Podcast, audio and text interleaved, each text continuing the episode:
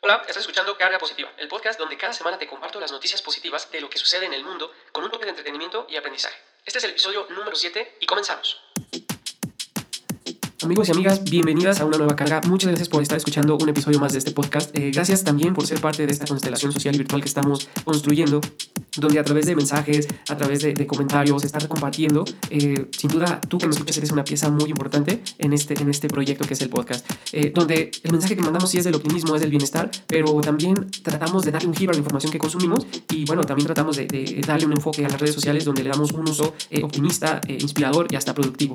Mm, déjame decirte que te cuento esto porque poco a poquito y suave, suave, suavecito, el podcast ahí la lleva y cada semana que subo un episodio, las reproducciones van para arriba y eso me tiene muy contento y muy entusiasmado y eso es gracias a ti que te sumas, que compartes y que formas parte de esta constelación tan importante. Pues bueno, te saluda Eugenio Estrella, eh, soy editor, reportero, redactor, productor, conductor y el que trae el café de este podcast. Así que vamos a arrancar con la información.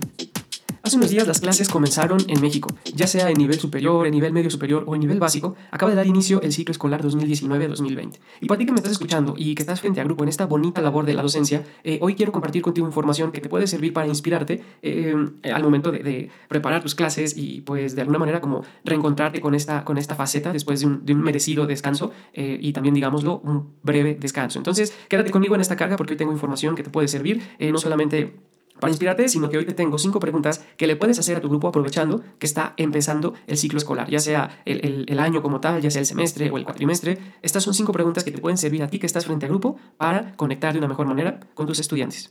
Incluso estas preguntas pueden servirte si no eres docente, pero eres padre de familia y tienes alguno de tus hijos estudiando cualquier nivel. Eh, estas cinco preguntas puedes aplicarlas eh, en una conversación con tus hijos y te ayudará con tus hijos con tus hijas y te ayudará a conectar con ellos de una manera muy interesante. Pero antes de eso, acompáñame a hacer un recorrido por las noticias más optimistas y la información más positiva del mundo. La primera noticia que hoy tengo para ti es el niño albañil que sueña con ser arquitecto.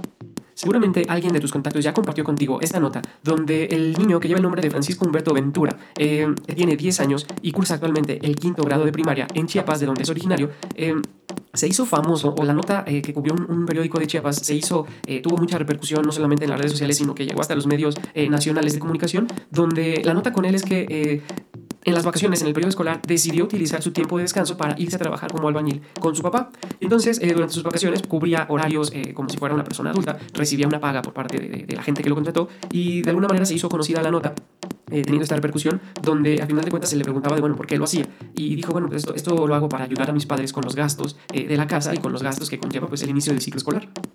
Siendo entrevistado el niño, eh, comenta que no se trata de un caso de explotación infantil, sino que realmente eh, por cuenta propia decidió ponerse a trabajar y, ganar algo de dinero. Eh, y entonces esta nota se, hace famosa porque eh, a las horas después, después del, apoyo y del, asombro y, la buena vibra de la gente, la Universidad del Sureste, allá en Chiapas, le dio una recompensa a este pequeñito porque de alguna manera le brindó un apoyo, algo como una beca, le da una beca para que pudiera comprarse sus útiles y así el dinero que ganó mientras trabajaba en las vacaciones le pueda dar otro uso junto con su familia.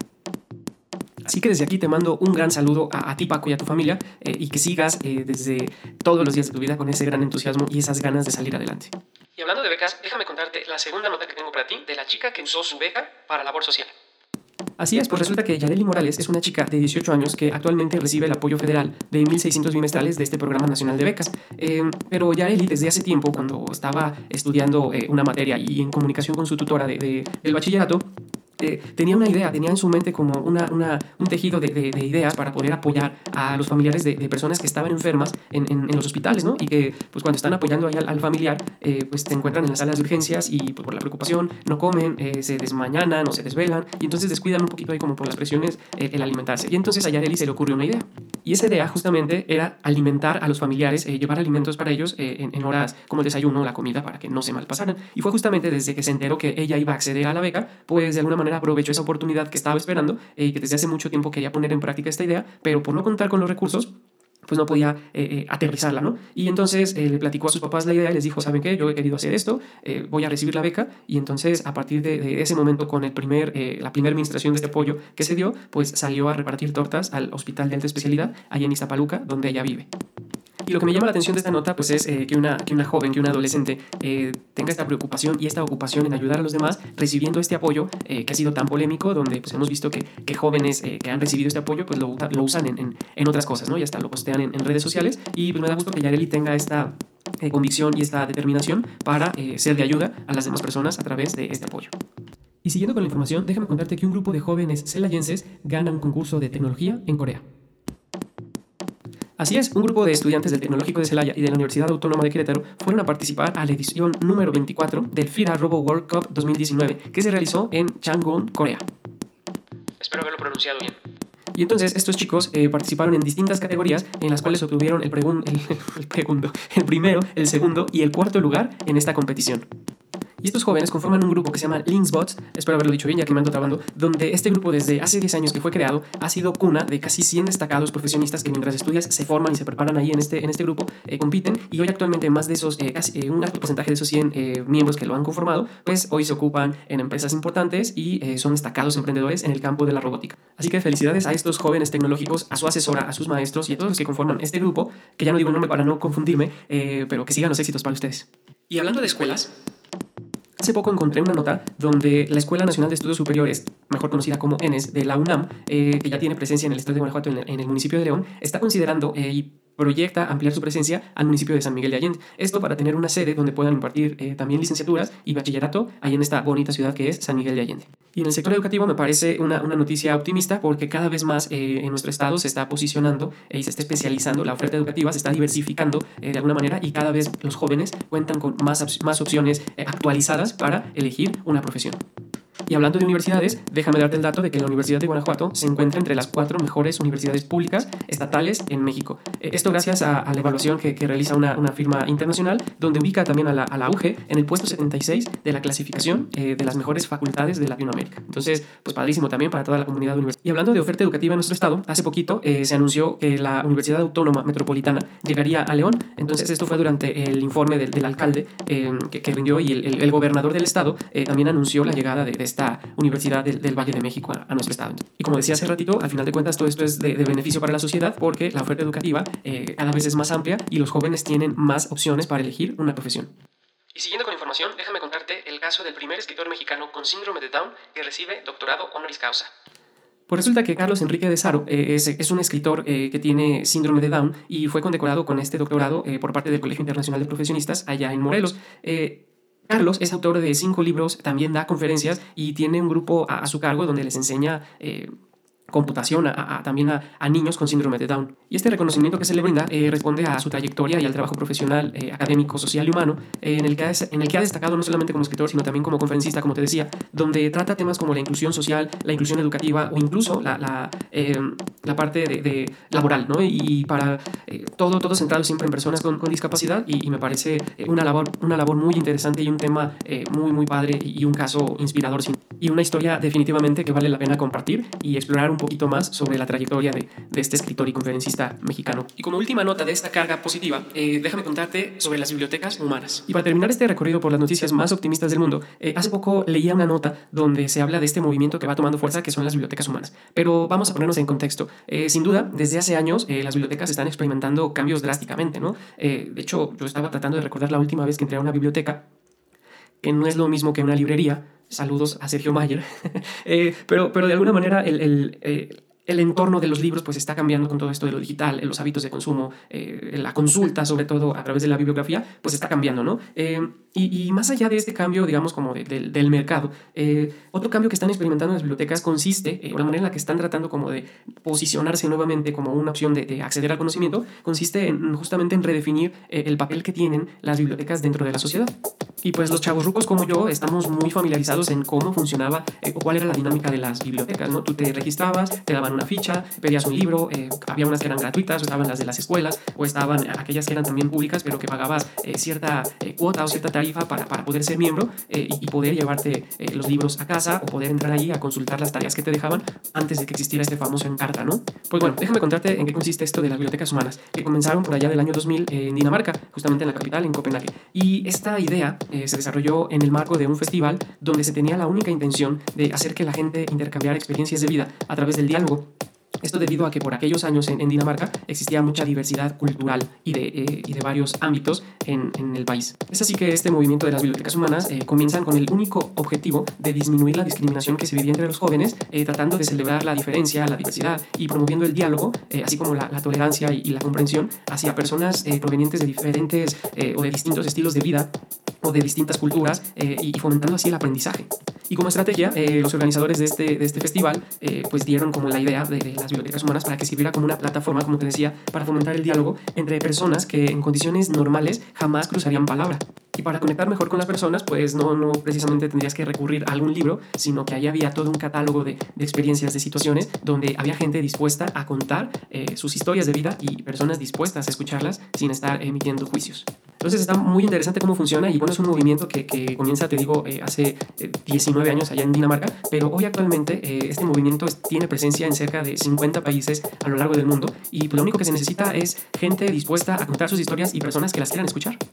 Pero bueno, tú que me estás escuchando quizás digas, ah, está, qué, qué interesante, pero a ver, Eugenio, ¿cómo funciona esto? Bueno, pues déjame platicarte que la dinámica de las bibliotecas humanas los usuarios acceden a, ella y consultan un catálogo, así como le hacemos nosotros que queríamos investigar sobre algún tema y consultábamos una fichita, ya sea en mis tiempos eran fichitas como en, cajoncitos y luego ya en las computadoras tú ponías la palabra clave del tema eh, que querías investigar o de la tarea que te habían dejado, pues así funciona, pero en lugar de tener eh, eh, los temas, encontrarlos en los libros, vas a encontrar personas. Y entonces las personas que quieren contar sus historias se registran en esta ficha y le ponen como un título a su historia. Y entonces así se va dando como la intención. Y si tú quieres, no sé, por ejemplo, hablar con alguien sobre las drogas o sobre las adicciones o sobre el deporte o sobre la universidad, entonces pues buscas, tecleas y te va a aparecer un catálogo de personas que tienen una historia que se relaciona con ese tema. Y así seleccionas el título de, la persona con la cual te gustaría quedar para platicar y entonces eh, se, se, coordinan para sentarse cara a cara durante mínimo media hora o máximo hora y media, eh, donde puedes eh, escuchar y puedes dialogar con personas en condiciones distintas a las tuyas y que de alguna manera pues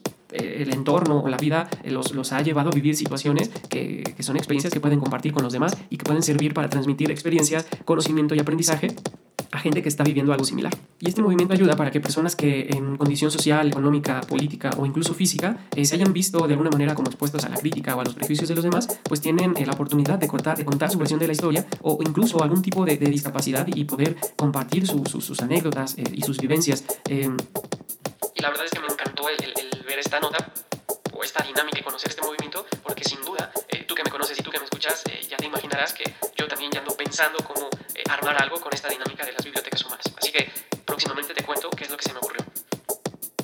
Es así como terminamos este recorrido por las noticias más inspiradoras del mundo. Pues bien, ahí están las noticias, las cinco noticias más positivas de esta semana. Eh, espero que hayan sido de tu agrado. Eh, si ya conoces alguna eh, y tienes más información, coméntala conmigo. si te gustaron alguna de las notas, compártesela a algún contacto, algún conocido, algún amigo, para que también se cargue de buena vibra y de optimismo. Bien, pues después de hacer este recorrido a través de las noticias, mientras preparaba como el orden de las notas, eh, sin duda la, la, historia de Carlos me llamó muchísimo la atención eh, y, quiero contarte un poquito sobre su historia y, su camino al éxito. Así que con la curiosidad de conocer un poquito más sobre Carlos, eh, Carlos Enrique de Saro Puebla, este, este escritor, conferencista y docente que fue nombrado o investido con el doctorado honoris causa allá en Morelos, pues me puse a, a, buscar un poco más sobre él, sobre su historia y encontré una entrevista que le hace el periódico El Universal donde bueno, recopilan que, de alguna manera el, el, mayor deseo de Carlos es que, que la gente se dé cuenta de que el límite no está en la condición física que una persona tenga, sino en el que cada persona decide imponerse. Entonces, eh, me parece un caso interesante de, motivación y de superación que vale la pena conocer. Y bueno, eh, Carlos cuenta que él nace en la Ciudad de México, hoy tiene cerca de 41 años y sin embargo ha vivido casi toda su vida allá en, Cuernavaca, ¿no? Eh, cuenta que desde pequeño supo que el síndrome de Down no sería una condición que a él le impediría alcanzar sus sueños, sino que todo lo contrario, tomaría todos los retos y lo convertiría en su causa para, con toda la convicción, tratar de culminar sus estudios de educación básica, la secundaria, y se dispuso a, terminar una, una licenciatura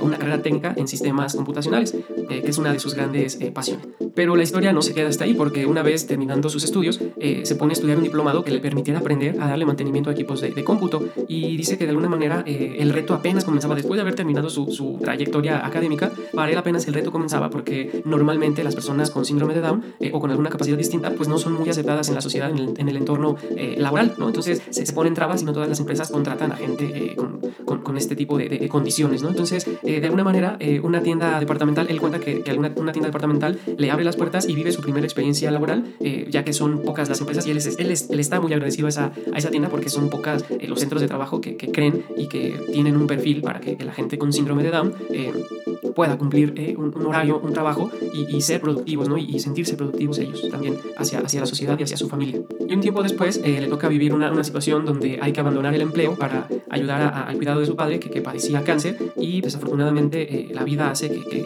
que, el padre de Carlos muera y eso él lo platica que es como un antes y un después, es un parteaguas en su vida porque gracias a, esa pérdida él decide cambiar el rumbo y hacer algo que, nunca había imaginado y quiere empezar a contar su historia a más personas y decide empezar a, dar conferencias. Entonces, hace 12 años eh, debuta con las conferencias, empieza hablando sobre la tecnología, eh, pero luego le da un giro porque actualmente eh, habla sobre el tema de la autoestima, sobre la inclusión a personas con capacidades diferentes y, casos de, y comparte su caso de superación personal. Y conjugado con su actividad de conferencista, Carlos se da la tarea de, plasmar sus conocimientos, sus aprendizajes y su historia de vida a lo largo de, cinco libros que, que, hoy tiene publicados y de alguna manera como que va compaginando su labor como, como escritor y como conferencista y al final de cuentas eh, también desde esta pasión que tiene hacia la, la tecnología y hacia las computadoras, actualmente eh, también da clases y, tiene a un grupo eh, de 10 niños donde estos niños tienen algún tipo de discapacidad y Carlos es quien les enseña computación, terapia de lenguaje y, lecciones de alguna manera de la escuela convencional, pero Ah, y también le habla a los padres de familia, también tiene un, un, tema y creo que la historia de Carlos es algo padrísimo porque necesitamos en la sociedad más gente como él, que la sociedad cada vez esté más abierta, más dispuesta más receptiva a, a, entender que las discapacidades no son físicas, sino que las discapacidades son mentales. Y Carlos es un clarísimo ejemplo que nos inspira en este tipo de temas. Ya casi se va terminando esta carga y yo al inicio del, del, episodio te contaba que tenía para ti unas preguntas que puedes hacerle a tus alumnos, a tu grupo y que puedes hacerle también incluso a tus hijos para aprovechar el arranque de este ciclo escolar. Así que vamos a ver estas preguntas. Hace unos días, eh, este tema de la educación lo traigo muy fresco porque en días recientes he estado eh, en contacto con, con, jóvenes de preparatoria, con jóvenes de, de, licenciaturas, eh, dando algunas, algunas charlas. Y una de esas charlas donde me tocaba hablar era hablar un poquito como de la importancia de la educación, del aprendizaje, de ser autodidactas. Y en uno, en uno de los momentos de la, de la charla, eh, proyecto un video que está genial donde eh, se simula como que se estuviera eh, llevando a juicio a la educación. Es un video, luego ahí lo, lo, comparto en las redes sociales. Es un video donde la educación es llevada a juicio y es acusada de, de más de 100 años no cambiar, no actualizarse y se compara como cómo han cambiado los teléfonos de, 20 años para atrás, ¿no? O sea, de 20 años para acá cómo han cambiado los teléfonos celulares, las computadoras, los vehículos, la forma de vida, todo ha cambiado, pero se hace una comparación y que la escuela sigue prácticamente igual en muchos lugares. Y, es gracias a ese video que, que empezamos como a, debatir, a intercambiar eh, puntos de vista a los estudiantes. Y yo hice hace un, momento muy padre eh, donde nos damos cuenta de que el labor, la labor docente sí es muy padre, sí es muy interesante, pero hay que estar como un poquito más dispuestos a cambiar el rol y, alejarnos cada vez más de las cátedras, eh, siendo esas personas que solamente hablan y transmiten conocimiento, sino empezar a cambiar enfoques y a modelos donde el mismo estudiante tiene la capacidad de, de aprender por su cuenta y, de traer esos conocimientos que tiene al servicio de la clase, al servicio de la materia y desafortunadamente no todos los docentes tenemos esta habilidad, no todos los docentes cuentan con, con la disposición o con la habilidad o con las ganas de, de, conectar con los estudiantes, ¿no? Y justamente de eso se tratan estas preguntas que quiero compartirte. Entonces, imagínate que estás ahí, eh, que llegas a tu clase, eh, normalmente eh, cuando es el, eres el nuevo profe, pues el, el, grupo como que te anda ahí queriendo medir, como que te olfatea, ¿no? Como que te escanea para ver que sí, que no. y si es el primer momento, si tú llegas y les plantas estas seis preguntas, te va a ayudar mucho. Si ya eres un profe que eres eh, conocido. Eh, hay, hay, veces que los grupos pues ya te toman la medida, eh, ya, ya saben cómo eres, ya saben tu estilo. Entonces, si ya hay como esa confianza o ya hay esa, esa cercanía, de vez en cuando les puedes lanzar estas, estas preguntitas para tratar de, de, acercarse incluso todavía más, ¿no? Entonces, bueno, la primera pregunta, imagínate que le lanzas esta pregunta a tu grupo, es, ¿qué es lo que más te preocupa en este inicio o en este nuevo ciclo que empiezas?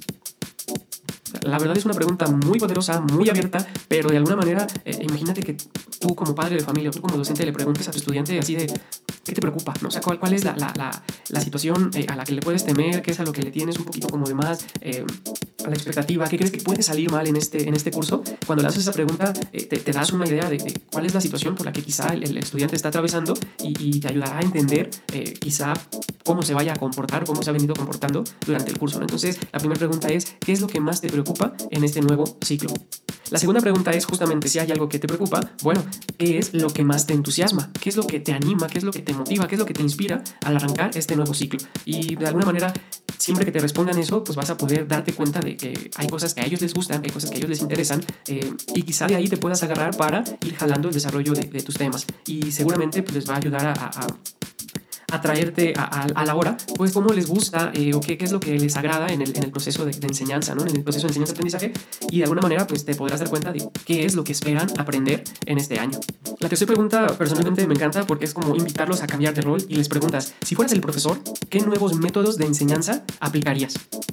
Entonces, imagínate, le estás dando la oportunidad al estudiante de decirte cómo le gustaría aprender eh, para construir los cimientos como de, una, de una mentalidad dispuesta al aprendizaje durante todo el año, ¿no? De alguna manera, cuando tú le dices cómo te gustaría que te enseñaran, pues lo, involucras, sin duda lo involucras. Y la realidad es que muchas veces quienes estamos frente al grupo, pues recurrimos a nuestro estilo, a nuestro carisma, a nuestras pocas, pocas o muchas herramientas. Eh, y, recurrimos como a nuestros referentes y decimos, ah, pues el profe que a mí me gustaba enseñaba así y lo trato de hacer, ¿no? Y poco a poco como que vas encontrando el estilo. Pero cuando tú le preguntas al estudiante así de, bueno, ¿y a ti cómo te gustaría que te enseñaran? O cuando le preguntas a tu hijo, ¿cómo te gustaría aprender?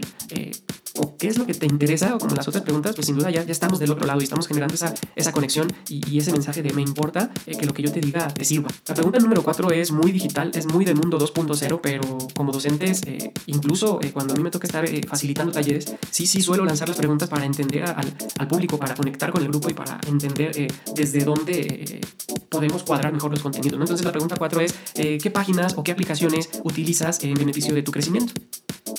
Y la verdad es que cuando yo he lanzado esa pregunta me sorprendo de la cantidad de aplicaciones que existen y del uso que le dan los estudiantes. ¿no? Hay, para todo, eh, para el tiempo, para los horarios, para las tareas, para los resúmenes, para las presentaciones. Eh, hay muchísimas eh, herramientas ahí en, en, el mercado de las aplicaciones para que los, que los chicos utilizan y que les ayudan a su aprendizaje. Y eso está padrísimo porque al docente o al facilitador o a ti padre de familia pues te, te, te acerca de alguna manera a darte cuenta que no siempre están como allí en, en, el celular perdiendo el tiempo, sino que realmente pueden estar haciendo parte de, de, sus labores escolares y que de alguna manera pues uno termina siendo beneficiado al conocer que existen otro tipo de, plataformas, eh, otro tipo de herramientas y alejarnos pues del clásico Prezi, Dropbox y, y, PowerPoint, ¿no? Entonces está, está padre esta pregunta porque ellos también nos, nos, nos pueden compartir cómo el mundo digital está cada vez más sumándose al, al, al, entorno educativo.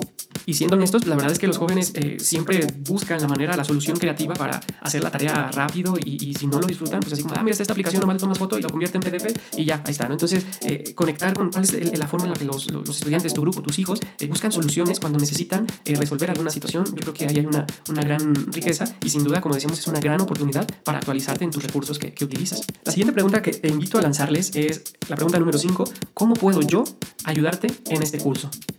Y aquí hay que recordar que al final de cuentas, cuando das clase, no se trata de ti. Cuando tú transmites un, un tema eh, o quieres compartir tu conocimiento, no se trata de que digan, ay, cuánta sabiduría hay en esta persona. Se trata de que lo que digas lo sepas decir de una manera tan clara que lo que la, que, en la que el grupo eh, te entienda.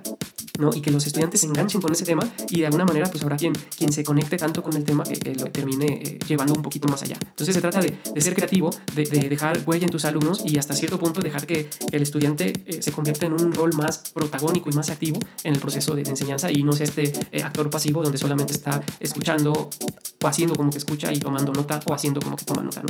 Y la pregunta extra, la pregunta del millón es la pregunta 6 y a mí, la pregunta comodín, por decirlo de alguna manera. Y a mí me gusta siempre dejar esta al final porque ya revisamos qué es lo que te gusta, qué es lo que te preocupa, cuál es el reto, eh, qué utilidad, eh, qué, qué, aplicación utilizas. Eh, ¿Cómo te gustaría que te enseñara o cómo puedo ayudarte? La última pregunta que tú le lanzas es, ok, después de todo esto, ¿a qué te comprometes tú durante este curso? Y entonces ahí está lo padre porque después de las propuestas, después de las sugerencias y si tú quieres también después de las quejas, eh, enganchas al, al, participante, enganchas al grupo, enganchas a tu, a tu hijo decir, ok, después de, de todo esto, eh, ya, ya, ya intercambiamos información, ¿a qué te comprometes tú? ¿no? Eh, y este intercambio de, de, propuestas y de soluciones nos puede acercar a, a, llegar a un acuerdo y respetarlo durante el resto del curso. Y bueno, esas son preguntas que a mí normalmente me gusta aplicar, que me han funcionado. Si tú tienes alguna otra pregunta o alguna otra manera de acercarte y de conectar con tus chicos, con tus grupos, cuéntamela, compártela y, y la, la, trabajamos y, la, y actualizamos este, este episodio y la agregamos a este listado. Y finalmente, pues estas seis preguntas, o estas cinco preguntas, y la, la comodín, se trata de que tú te puedas convertir en, en, en ese profe chido, en ese profe buena onda, eh, que deja huella, que deja un impacto, eh, pero que más allá de, de, saber transmitir conocimiento, sabe conectar, sabe escuchar las necesidades de, de tu grupo, de, de, tus estudiantes, de tus hijos. Cuando tú sabes conectar con eso, eh, ya estás del otro lado. Y, y cuando invitas a, a, al participante a ser parte de, una manera activa y que se involucre, eh, facilita mucho el, desarrollo de tus temas, de tus cursos eh, y, y de tu programa académico. Así que te dejo esas seis preguntas, ojalá te sirvan. Y si quieres, me cuentas cómo te fue. Y bien, es así como llegamos al cierre de este episodio. Me gustaría pedirte que por favor compartas, que comentes con tus contactos, con tus amigos, para que este podcast siga creciendo. Eh, te recuerdo que me puedes encontrar en las redes sociales como Eugenio Estrella, Facebook, Twitter, Instagram. Y en el correo electrónico eugenio.estrella.gmail.com o puedes compartir conmigo también información y estar en contacto directo a través del WhatsApp 473 7366 794. Y es así como llegamos al final de esta carga que tuvo una temática muy educativa. Eh, te recuerdo que este episodio número 7 ya también lo puedes escuchar en Spotify. Eh, ahí están todos los episodios desde el piloto hasta esta carga. Eh, los vas a encontrar para que los escuches y como te pedí hace unos ratitos, un ratito, que lo puedas compartir con tus amigos y contactos. Quiero cerrar esta carga con dos ideas, dos ideas que no son mías. Y la primera es de Ken Robinson. Ken dice que todos los niños tienen talentos tremendos que desperdiciamos sin piedad el argumento de él es que ahora la creatividad es tan importante en la educación como lo es la alfabetización y deberíamos de darle el mismo estatus a enseñar creatividad en las escuelas, porque lo que está haciendo actualmente la escuela es matar la creatividad. Y la segunda idea es de Magnelli Krupensky, que pregunta y se cuestiona, ¿qué está enseñando la escuela actualmente? Pues actualmente las escuelas enseñan habilidades para poder ser competitivos en el ambiente laboral, eh, te enseña el pensamiento crítico, las matemáticas, la disciplina, eh, obedecer, aprender a llegar a tiempo, pasar exámenes, avanzar de bloque en bloque, y lo que Magnelli se pregunta es, ¿realmente deseamos esto para nuestros hijos? Y la realidad es que no, yo al menos estoy del lado de la respuesta del no, eh, porque resulta que lo que, si tú tienes hijos o cuando los tengas, resulta, o sobrinos, resulta que lo que buscamos para ellos es eh, que sean felices, que tengan valores, que su vida sea plena, que tengan confianza en sí mismo y que sean seres eh, buenas personas, ¿no? que encuentren una vocación y que estén rodeados de amor. Entonces, eso es algo que en las escuelas empezaría, estaría muy bien que empezáramos a hacer. Y que de alguna manera los dos conceptos no están peleados. Se pueden adquirir destrezas para ser competentes, pero de alguna manera, y creo que el gran reto de la educación es formar primero grandes personas para que después sea un gran profesionista. Gracias por escuchar esta carga, yo fui Eugenio Estrella, te mando un abrazo y espero que la carga te dure toda la semana hasta la próxima vez que nos escuchemos. Gracias.